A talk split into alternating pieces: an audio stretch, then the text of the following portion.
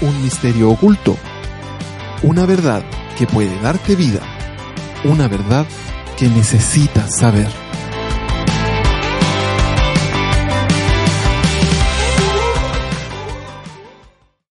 Hola, ¿qué tal? Muy buenas noches. Estamos nuevamente reunidos acá para eh, iniciar el tercer capítulo ya de este programa de conversación, de análisis, de reflexión, llamado Mensaje de Salvación, con el auspicio, el patrocinio, el apoyo de la Fundación, con el auspicio, el patrocinio y apoyo de la Fundación Metanoia, eh, una expresión de la red de Iglesias Gracia y Cruz acá en Valdivia. Me acompaña como siempre Daniela, Víctor y eh, Rodrigo desde la distancia, desde las tierras de Pucón. ¿Hay erupción o no hay erupción, Rodrigo? Primero vamos con la contingencia. El volcán Villarrica estaba haciendo erupción. Eh, hay una actividad, aumentó la actividad técnicamente, una erupción, pero muy técnicamente en un nivel muy bajo. Estaremos. Eso, es, lo, eso es lo que se responde, eso es lo que respondería un volcanólogo. Estamos, estaremos orando entonces para que todo ande bien por allá. Dejamos al resto de los panelistas para que se presenten. Víctor, Daniela, puedan saludar a la audiencia. Hola nuevamente, soy Víctor Ulloa. Ya hemos estado compartiendo antes. Eh, un saludo para todos, un abrazo grande. Hola, yo soy Daniela. Bueno, el tema que nos reúne hoy día es un tema que de alguna forma hemos venido anunciando en los programas anteriores. Eh, un tema bien controversial de alguna manera, o más bien un tema, un tema de poco profundizado quizás, que eh, es el, el tema de la muerte espiritual la verdad es que cuando nos aproximamos a un tema tan profundo como esto, tenemos que partir diciendo que de ninguna forma en los 20 minutos que dura este programa vamos a poder abordar todas las aristas, pero la idea es, como todos nuestros capítulos y nuestros programas, es tratar de profundizar y, y, transmitir de la forma lo más simple posible para que la audiencia entienda qué es la muerte espiritual. Y yo parto con esa pregunta. ¿Qué entendemos cada uno de nosotros por muerte espiritual? Qué pensamos respecto a eso eh, y se, es un término que, con el cual estamos familiarizados. Yo diría que nosotros sí estamos familiarizados porque ya conocemos del tema, sabemos de qué se trata, pero tengo la sensación que antes eh, no era tema para mí. O sea, nunca se me había explicado que nosotros estábamos muertos espiritualmente. Siempre pensé que nosotros teníamos vida y que la vida eterna era algo medio extraño, o sea, no necesariamente entendiendo que estábamos muertos. En sí sería un estado en el que todas las personas nacen, la muerte espiritual, pero es difícil entenderla porque muerte para nosotros es dejar de respirar y técnicamente si estamos aquí es porque estamos respirando. Mm. Entonces, la, la, pregunta es, ¿por qué la gente, si decimos que la gente nace muerta espiritualmente, respira y camina? Claro. O sea, claro, ya partimos de una definición en realidad eh, eh, con lo que tú acabas de decir, Rodrigo y Daniela, y creo que es bueno aclararlo. Cuando hablamos de muerte espiritual, eh, hacemos una diferencia. No hablamos de muerte simplemente, hablamos de muerte espiritual. Y, es el estado natural de todos los seres humanos. Mm. según lo que la Biblia nos enseña, todos los hombres nacen muertos espiritualmente, porque para Dios muerte es separación, no aniquilación, como lo es para nosotros por la cosmovisión griega que, gobierna el pensamiento nuestro. Y eso cambia completamente la forma de, ver la vida, porque nosotros vemos gente caminando, gente respirando, gente actuando, moviéndose, y desde nuestra óptica humanista están vivos, y Dios los ve y dice, están muertos. Eh, esto este parece ser el, el, meollo, el centro medular del problema del ser humano, ¿no? Que la gente entiende, yo lo he compartido con algunos algunos eh, algunos cristianos de eh, algunas religiones de corte pentecostal particularmente en donde ellos entienden que la muerte eh, es precisamente lo que nosotros entendemos como muerte. O sea que, algún día esto que llamamos vida se termina y nos vamos al cementerio. Pero no es lo que dice exactamente la escritura. Cuando cuando a Adán y Eva se les dice que no comieran del, del árbol que se les prohíbe, eh, y ellos lo hacen, sabían que Dios les había dicho que si comían de ese fruto, ciertamente morirían. Y claro, ellos se encuentran probablemente con esta misma disyuntiva. No murieron desde el punto de vista de terminar su, su respiración. Y, pero sí murieron. Y la, la idea de separación se ve claramente ahí en, en el Génesis, cuando Dios los saca del huerto del Edén y los pone fuera y les impide la entrada, o sea, los separa 100% y en todo sentido de Él. Ya no tenían la comunión que antes, ya no tenían la misma forma de tratarse, de hablar, de verse como era hasta el momento en el que estaban en el huerto. Entonces ahí ellos vivencian esa muerte. Entonces, entonces tenemos que el estado de muerte espiritual es un estado de separación de Dios, digamos. Abiertamente. el hombre está muerto espiritualmente porque está separado eh, de Dios. Así es. Eh, partamos en esa base, ¿o no? Sí, claro. O sea, esa, esa es la, la, forma como debemos, como debemos entenderlo. Ahora, eh, eso tiene una, un, un montón de implicancias, porque el hecho que esté separado de Dios es que lo que priva al hombre de todos los recursos que Dios tiene para sus hijos. Por ejemplo, algo tan sencillo como la comunicación. La gente tiene en su mente la idea de que los hombres se comunican con Dios por medio de la oración y la Biblia dice que Dios no habla con los muertos, espiritualmente digo, no habla con aquellos que no son sus hijos, no, no escucha a aquellos que no son sus hijos. Eh, entonces, eh, es necesario que la gente pueda entender que el real problema de los hombres es justamente esto. El real problema de la humanidad, como hemos dicho en el pasado en algunos de nuestros productos, no es la pobreza, no son las guerras, no es el hambre, no son las enfermedades. El real problema del hombre es que está muerto espiritualmente. Y esa es la condición natural, ese es el estado normal con lo cual todos los hombres nacen. Ahora, la pregunta que, que, que quizás se deriva acá es, ¿qué tan consciente está la gente de esta realidad? Y también yo creo que uno como cristiano nos hacemos la pregunta, ¿qué tan conscientes estamos nosotros de las consecuencias que nuestra vida previa de muertos espiritualmente generaron en nosotros, en nuestra forma de pensar? Dejo la, pregunta sobre la mesa. Estamos, primera pregunta, ¿estamos conscientes, la gente, perdón, la, mayoría de las personas están conscientes de, del estado de muerte espiritual en el cual están? O sea, la mayoría no lo está. En realidad, eh, religiosamente las personas eh, creen que pueden por obras alcanzar a Dios, eh, cuando en realidad bíblicamente hay un abismo entre ellos y por lo tanto el concepto de muerte espiritual no está en ellos. ¿Y qué tan conscientes estamos nosotros? porque, claro, bíblicamente los que hemos sido regenerados ya no estamos muertos, estamos en Cristo y por lo tanto hemos recibido la vida, la, la, única vida que, que, está disponible para los hombres. Pero sin embargo hay muchos elementos de la muerte espiritual que, que, están presentes en nosotros y que tienen que van siendo cambiados por medio del arrepentimiento, lo que hablamos en el programa pasado. Eh, invitamos a toda la audiencia que lo escuche también para que tenga un poco de contexto antes de llegar a este a este capítulo. Eh, ¿Cuánta conciencia hay en nosotros, reitero, de respecto a, a la muerte espiritual o, por ejemplo, respecto a nuestras relaciones, a nuestras amistades, a nuestros vínculos sociales? Eh, quizá eh, el concepto de muerte espiritual en el resto no, no, no hay mucha conciencia en nosotros y por lo tanto muchas veces tenemos más vínculo inclusive con aquellos que están muertos, separados de Dios, que inclusive con aquellos que están vivos. El que está escuchando podría pensar que quizá entonces nosotros estamos vivos pero con olor a muerto.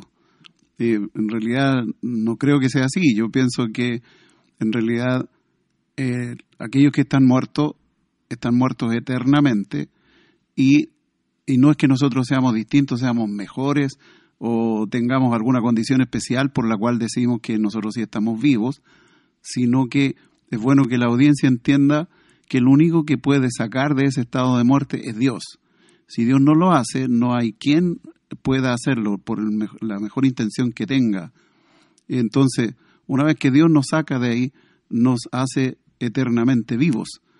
Y estando eternamente vivos, entonces sí tenemos eh, comunión con Él, tenemos comunicación con Él, eh, tenemos un estado de vida distinto de aquellos que están muertos.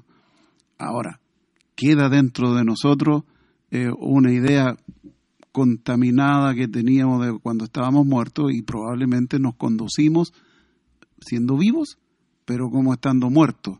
Lo más probable que eso sí pase.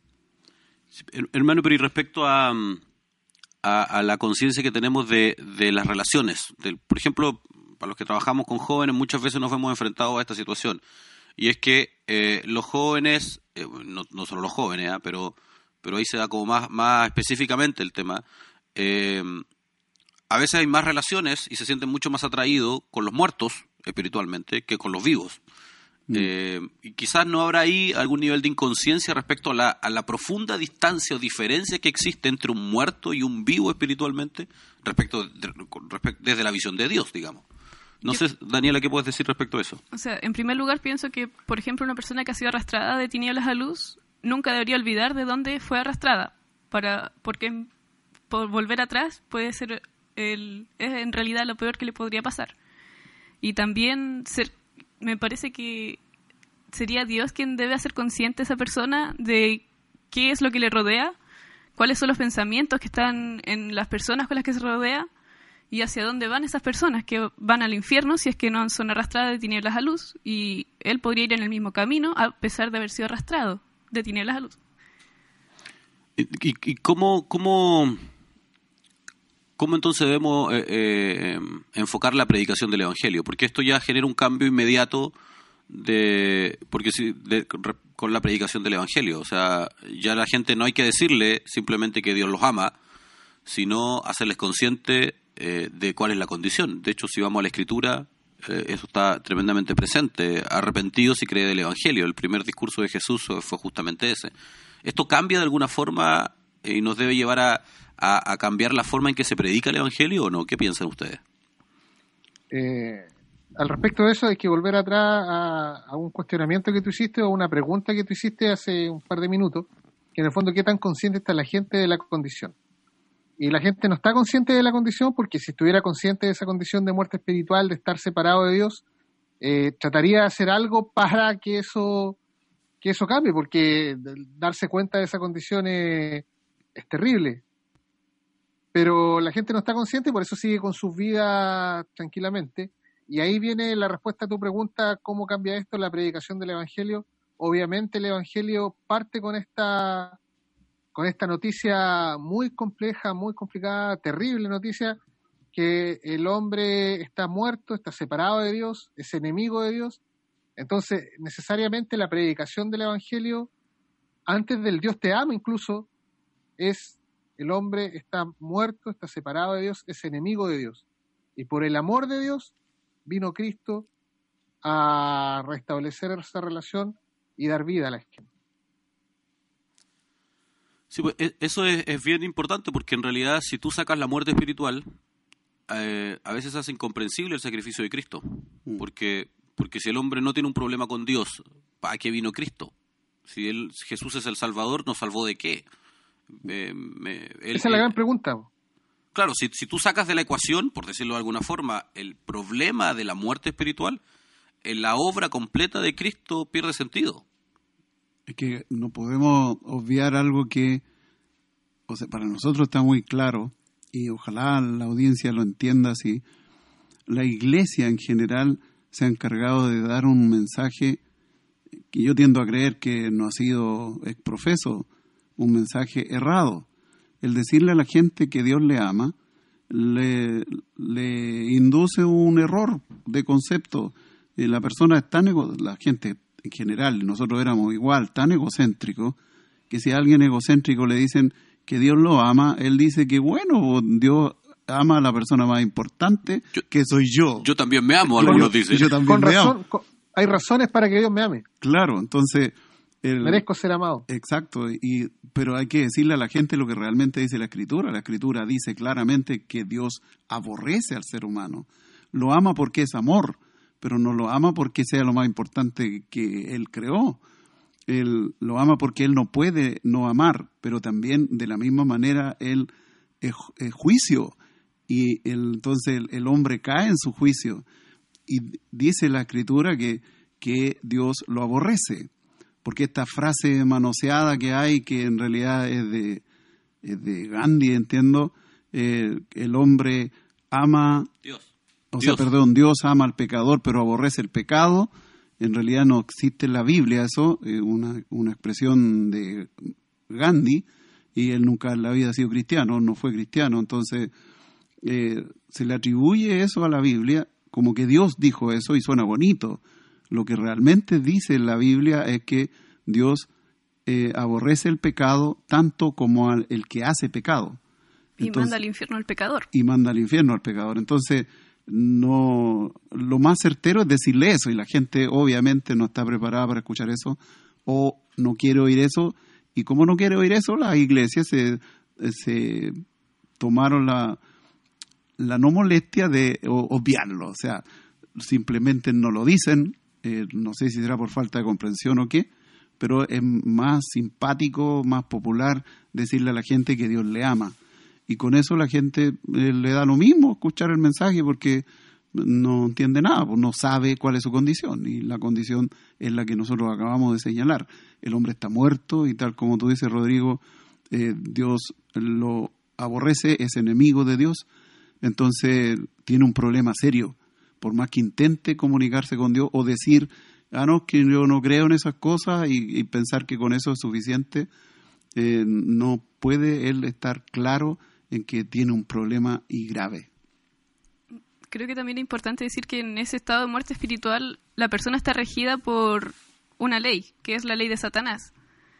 O está bajo esa ley de Satanás o está bajo la ley de Dios. En ningún momento está bajo alguna ley neutral o bajo su propia ley. Mm. E, e, eso es determinante porque yo por eso decía que el concepto de muerte espiritual tiene un sinnúmero de aristas. Una de ellas es la subordinación espiritual a la cual los muertos están. Porque claro, podemos entender con la idea, cuando decimos que el hombre está separado de Dios, podemos caer en la, en la idea errónea de que el hombre está separado pero autónomo. Mm. Y, y, no es así, el hombre está separado de Dios, pero está tremendamente conectado con algo más, que es Satanás, que son fuerzas espirituales que gobiernan su conducta, su corazón, sus hábitos, sus necesidades, sus deseos, porque gobiernan su voluntad por medio de la naturaleza pecaminosa, y por lo tanto lo inducen en un estado permanente de oposición y de enemistad con Dios. Eh, esa es la, ley, la ley eh, de, de, tiniebla, la ley de Satanás a la cual todos los hombres están, están esclavos. Y al hombre le gusta eso también. Y que, que complace el corazón torcido y depravado del ser humano. Entonces se genera, por decirlo así, una simbiosis, eh, una sinergia más bien entre el corazón depravado del ser humano y las fuerzas espirituales que la gobiernan porque llevan al hombre a, estar en este estado perpetuamente de tal forma de que arda eternamente en el infierno. Esto, eso no hay que mm. olvidarlo. La consecuencia lógica, la consecuencia natural de la muerte espiritual es la muerte eterna, es la muerte espiritual eterna, porque eh, eh, el, hombre, el ser humano es eterno, está o eternamente vivo o eternamente muerto. Mm. Eh, y esta es una idea terrible para mí, desde mi punto de vista al menos, porque significa que los hombres nunca dejan de ser. Están eternamente con Dios o están eternamente bajo la condenación y el juicio de Dios. No hay un punto neutral para los hombres. Y esto es lo que hay que anunciar, esto es lo que la gente tiene que oír, porque es lo único que puede hacer que doblen sus rodillas delante de Cristo y se arrepientan y puedan recibir la salvación, que es la razón por la cual Jesús vino a morir en la cruz. Y en ese contexto viene la segunda parte del cuestionamiento que tú hiciste hace un par de minutos en relación a cuál es la relación entre, entre la gente que está en luz o viva en Cristo y la gente que está en tiniebla o muerta y separada de Dios. Entonces la, relación independiente de, de, otros contextos, digamos, la relación siempre debería tender a decirle la realidad y la verdad de las cosas que según la Biblia ellos están muertos y separados de Dios. Y ese es el contexto. O sea, y, y ese es el punto. Y lo que la audiencia le tiene que quedar claro es que nosotros nos estamos invitando a que vaya a una iglesia y que así solucione su problema, porque puede estar toda una vida yendo a alguna iglesia y nunca estar en Cristo, es decir, nunca haber sido rescatado de las tinieblas, eh, permanecer eh, muerto, eh, o sea, con el solo hecho de ir a una iglesia, leer la Biblia, aprender canciones, orar y hacer todos los rituales que se hacen, no, lo, no lo saca de su condición como dijimos delante, solo Dios lo puede sacar de ahí. Así que está en un tremendo problema aquel que está convencido que está bien porque él asiste a una iglesia, porque se compró una Biblia grande y, la lee, eh, conversa con algunos que también se llaman cristianos y canta, ora y él cree entonces que con eso está ganando el favor de Dios. Y nosotros debemos decirle que está en un gravísimo error, porque su problema no ha sido resuelto. Así es, pues bueno, nos está pillando el tiempo, como siempre, la verdad es que esto se pasa volando. Queremos agradecer a la audiencia que nos ha acompañado en este nuevo capítulo, a los panelistas que nos acompañan, eh, eh, como siempre, en cada uno de, nuestros programas. Estamos preparando ya el cuarto, el cuarto eh, capítulo, vamos a, vamos a anunciarlo ahí prontamente. Eh, esperamos que, que haya sido de bendición este tiempo, esperamos que, que, el oírnos pueda hacer que Dios les hable a sus conciencias, le hable a su espíritu y puedan ser confrontados con la verdad del Evangelio. Es el único propósito por el cual apartamos este tiempo y producimos estos contenidos para que por medio de estos el Evangelio sea anunciado y sus vidas sean, sean transformadas. Que Dios les bendiga. Muchas gracias. Adiós. Adiós, que Dios les vale, bendiga. muchas gracias. Nos vemos.